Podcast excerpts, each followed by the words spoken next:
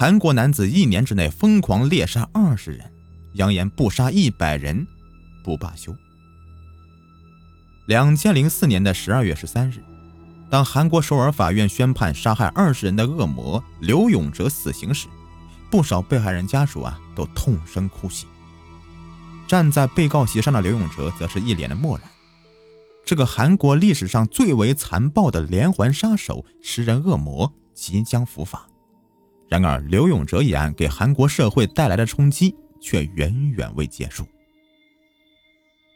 三十四岁的刘永哲呀，在一年之内疯狂杀害了二十人，受害者多为首尔地区的富裕阶层的老人、电话应招女郎和上门按摩女星，创下了韩国犯罪分子一人杀害人命最高的记录，也使他成为了韩国史上头号变态杀人魔。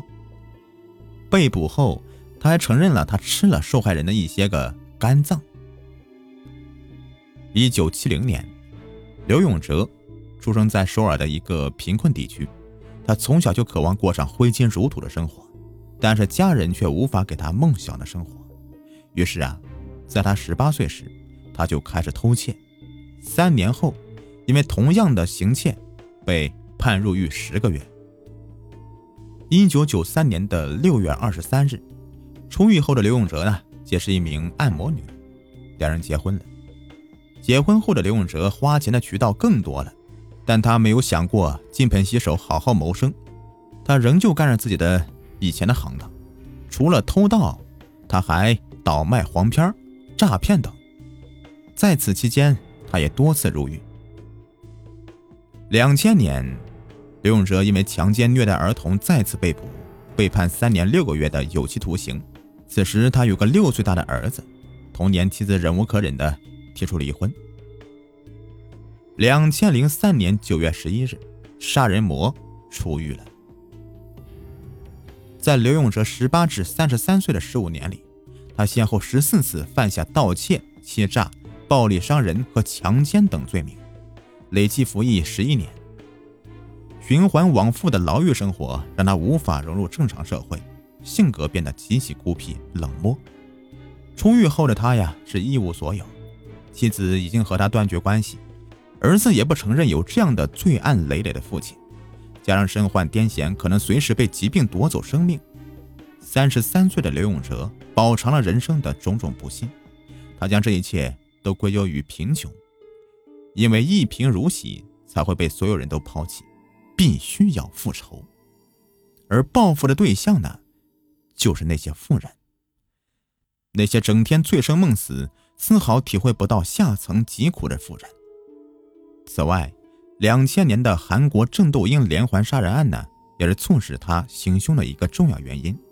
据悉，刘永哲两千年在狱中服刑时，读到一本月刊杂志，杂志里面有一篇讲的正是郑斗英这个案子。郑斗英从1999年的六月开始连环杀人，到2000年的四月落网前，他先后在釜山、蔚山、庆南地区连环杀害九名妇女儿童。从此啊，刘永哲就有了挑战郑斗英的想法，并从出狱后开始自己的杀人计划做了准备。出狱后的刘永哲回到首尔，在江南区新四洞找个住处。当他目睹了附近高档住宅区的居民的美好生活之后，他扭曲的内心就变得更加仇恨了。九月二十四日，出狱后的第十三天，刘永哲就开始了他的连环杀人行动。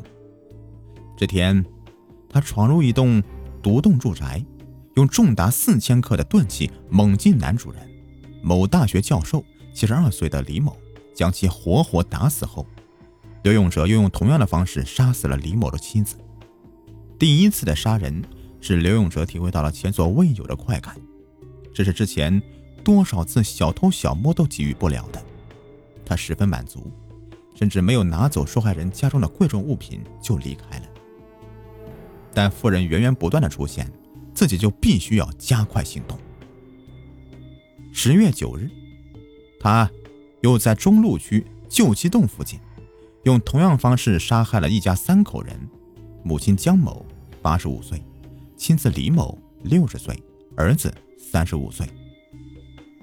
一周后，在江南区三城洞某企业经理的家中，女主人六十九岁的刘某也遭遇毒手。案发后下午一点半，受害人的儿子回到家里面，发现母亲遇害。半小时后，刘某不治身亡。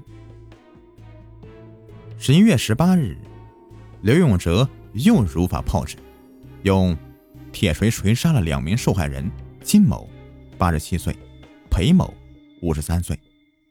但行凶时不小心伤到了自己的手，为了不在现场留下痕迹。狡猾的他放火把家中烧了个干干净净。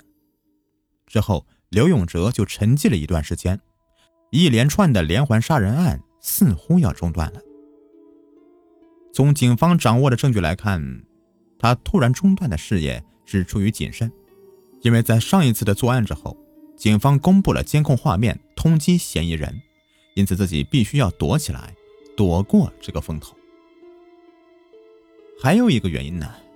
就是，他恋爱了。这次令他坠入爱河的，也是一名按摩女。这次恋爱是原本以为自己一无所有，不会被人爱的刘永哲，重新的产生了希望。他中断自己的猎杀，搬到了另外一处住所。兴致不错时，还会作诗绘画。他在一首诗中表达了思念母亲之情，还用画笔留下女友美丽的酮体。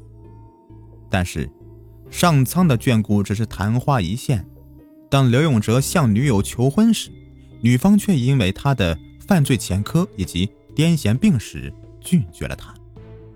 分手后的刘永哲深受打击，他变得更加仇富了。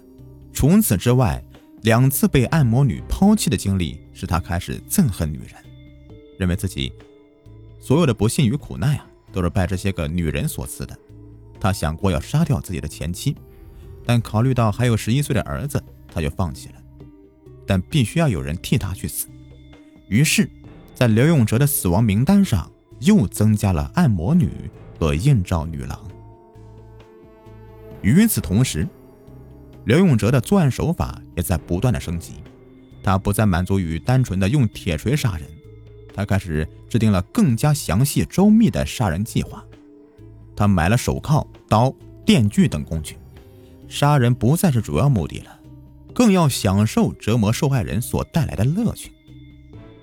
他擅长绘画，他在被捕后，警方曾在他家中搜到过几本画册，但显然这样的特长都是没有用的地方的。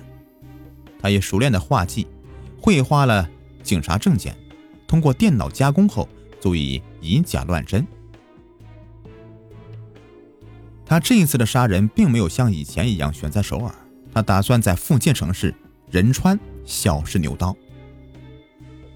两千零四年的三月十六日，他杀害了一名二十三岁的三陪小姐，掐死受害人之后啊，他就将这个小姐给分尸丢弃。随后，付出了成功使他重新的获得了自信，他开始肆无忌惮的对按摩女下手。他与受害人见面之后。谎称自己是警察，然后将其带到自己的住所，在那里，所有的受害人都是先被杀害，然后再被锯成十五至十八块，有的在切割前还会被焚烧。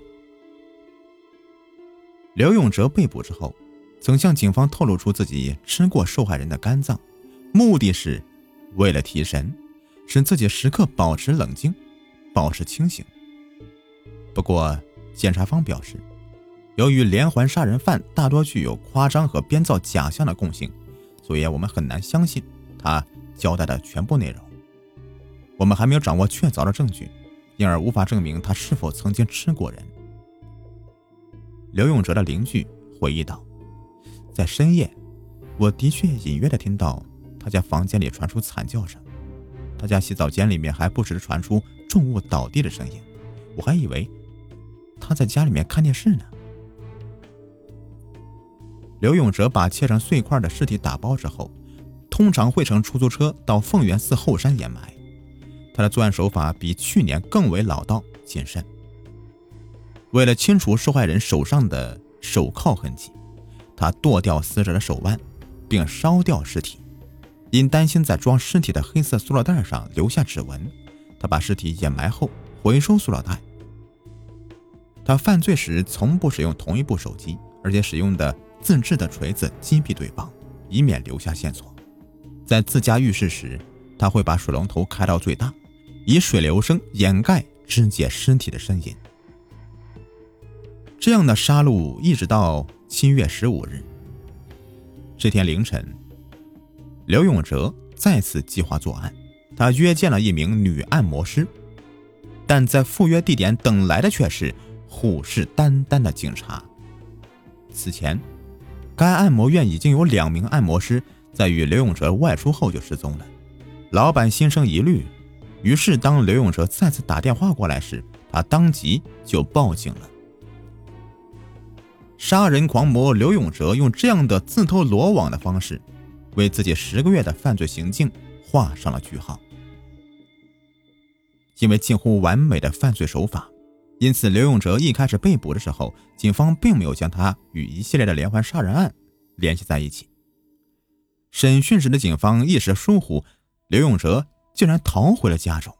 据刘永哲后来供认，他逃跑后用偷来的钱买了一些安眠药。打算到仁川跳海自杀，但第二天上午，他在前往车站的途中再次被警方逮捕，随后向警方交代了部分的犯罪事实。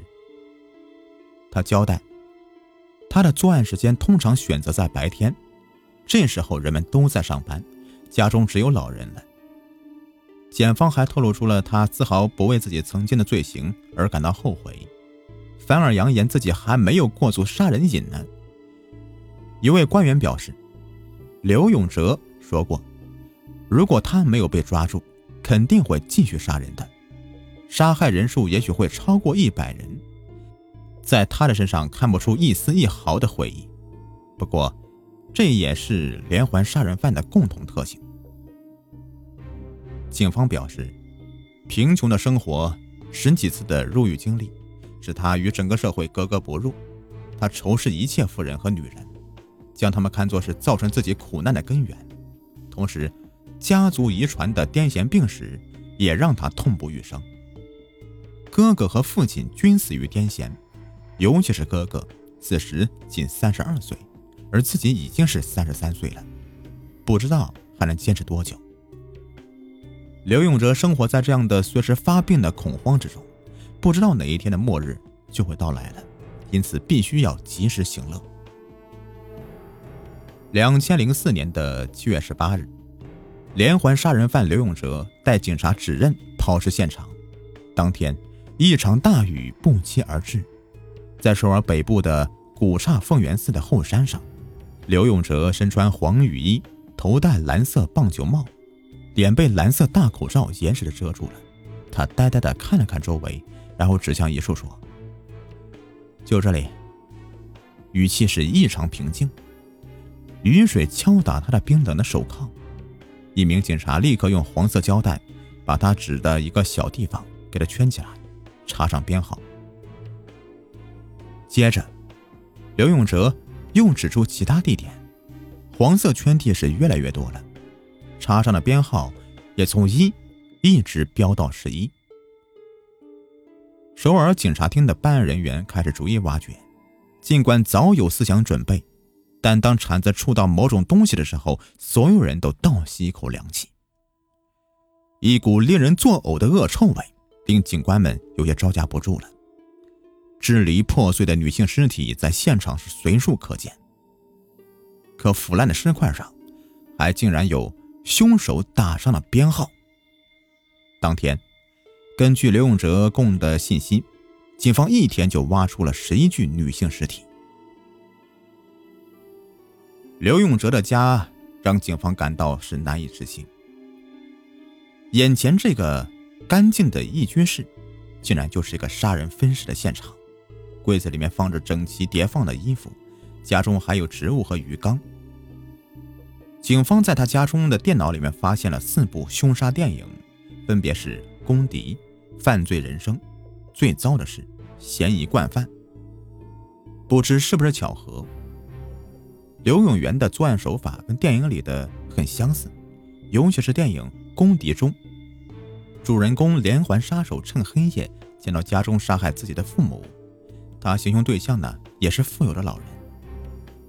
在电影《最糟的事》这里面也有曾经相识的一幕，凶手用电锯分尸，而且被捕后，凶手曾伪装成瘸子来麻痹警方，这一点刘永哲也曾套用过。如此看来，这几个凶杀电影啊，可能是成为刘永哲学习的教科书了。除了电脑里的文件之外，警方在他的床上发现几本剪贴簿，上面是他收集的报纸和杂志上面的文章，内容是关于电脑、家具、射击、立体音响、豪车等，这体现出他对富裕生活的向往。在一本写着专辑的笔记本里面，刘永哲。整齐地记载了一些流行歌手他们的代表作品和曲风。尽管是个冷血杀手，但他内心处也渴望有个幸福美满的家庭。剪贴本中最引人注目的是一张报道全家去济州岛旅行的小贴士。刘永哲在空白处详细的备注了需要花费多少钱，床头啊还放了一本儿童画册。警方推测啊，很有可能是他儿子的。看上去，刘永哲除了擅长打猎之外，画画也是一流的。从他的画册来看，他的水平可以与专业画家相提并论了。上面女性的裸体图也表现出他对女性的欲望。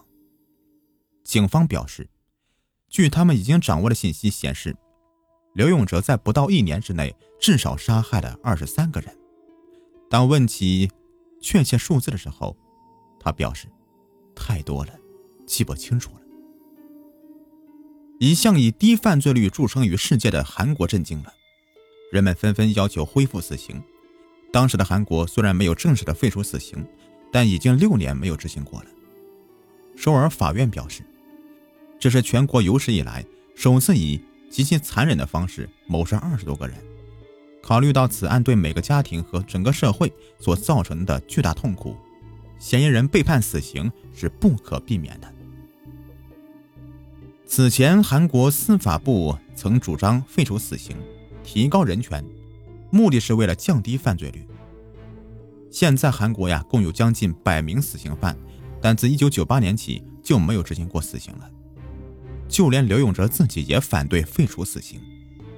根据韩国的电视台报道，他们曾给刘永哲发过一份问卷，询问他关于恢复死刑的意见。无期徒刑是惩罚罪犯的最冷酷的方式。他们无法重生，只能慢慢变老，慢慢老死，这是浪费政府的资金呢。刘永哲表示，让那些自己放弃自己的人用死来解脱是正确的做法。像我这样的人继续存活于世界是不公平的，因此我反对废除死刑。经过五个月的审判，法院最终判定了刘永哲被告的杀人动机。谋杀的残忍手法和事件对社会公众的冲击，被告被判死刑是罪有应得。最令人不可思议的是呀，刘永哲的案子浮出水面之后，这个双手沾满鲜血的杀人犯居然成了不少年轻人心目中的英雄。从七月下旬开始，韩国一些门户网上就出现了数个刘永哲迷俱乐部，俱乐部的成员大多是年轻人。他们大多认为，刘永哲实在是太酷了。俱乐部中比较著名的就是“最佳杀手刘永哲迷俱乐部”。目前，这个俱乐部共有两百四十余名会员。他们在公告栏上面贴出文章，希望拥护帅酷刘永哲的会员们能在这里面度过欢乐时光。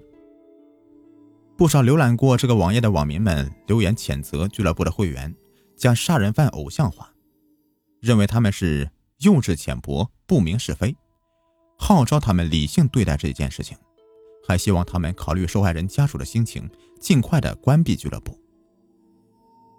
一位网民在回帖中说到了：“你们敢用真名拥护刘永哲吗？”另外有网友回复了：“真的那么理直气壮吗？你敢把这个事告诉你的父母吗？也就是说，使他们加入这个俱乐部？你敢堂堂正正的参加这个俱乐部的活动吗？”俱乐部的成员反驳道：“十个月杀了二十来个人，他还没有被警察抓到，这个不是很了不起吗？何况他杀的不过是有钱的老头和女按摩师而已。还有一些成员理直气壮地表示，韩国社会应对这个问题啊负起责任。要指责国家和社会，光骂刘永哲有什么用啊？刘永哲本身就是不幸的受害者，也是身手不凡、聪明勇敢的英雄。刘永哲的血腥暴行令韩国震惊的同时，开始反思：为什么会有这样的惨剧发生呢？随着贫富的差距的扩大，贫困人家的孩子在成长道路上，越来越多的体会到的是不公平待遇。这些饱经世态炎凉、缺乏关爱的孩子，变得是缺乏上进心了，宁愿自暴自弃，也不愿重新的融入社会，所以会导致大量的犯罪问题的产生。好了，这个案子就说完了。想看到关于本集故事的详细的图文信息，请关注我的微信公众平台“雨田故事”，发送关键词“杀人魔刘永哲”，就可获得本期的详细内容。感谢收听。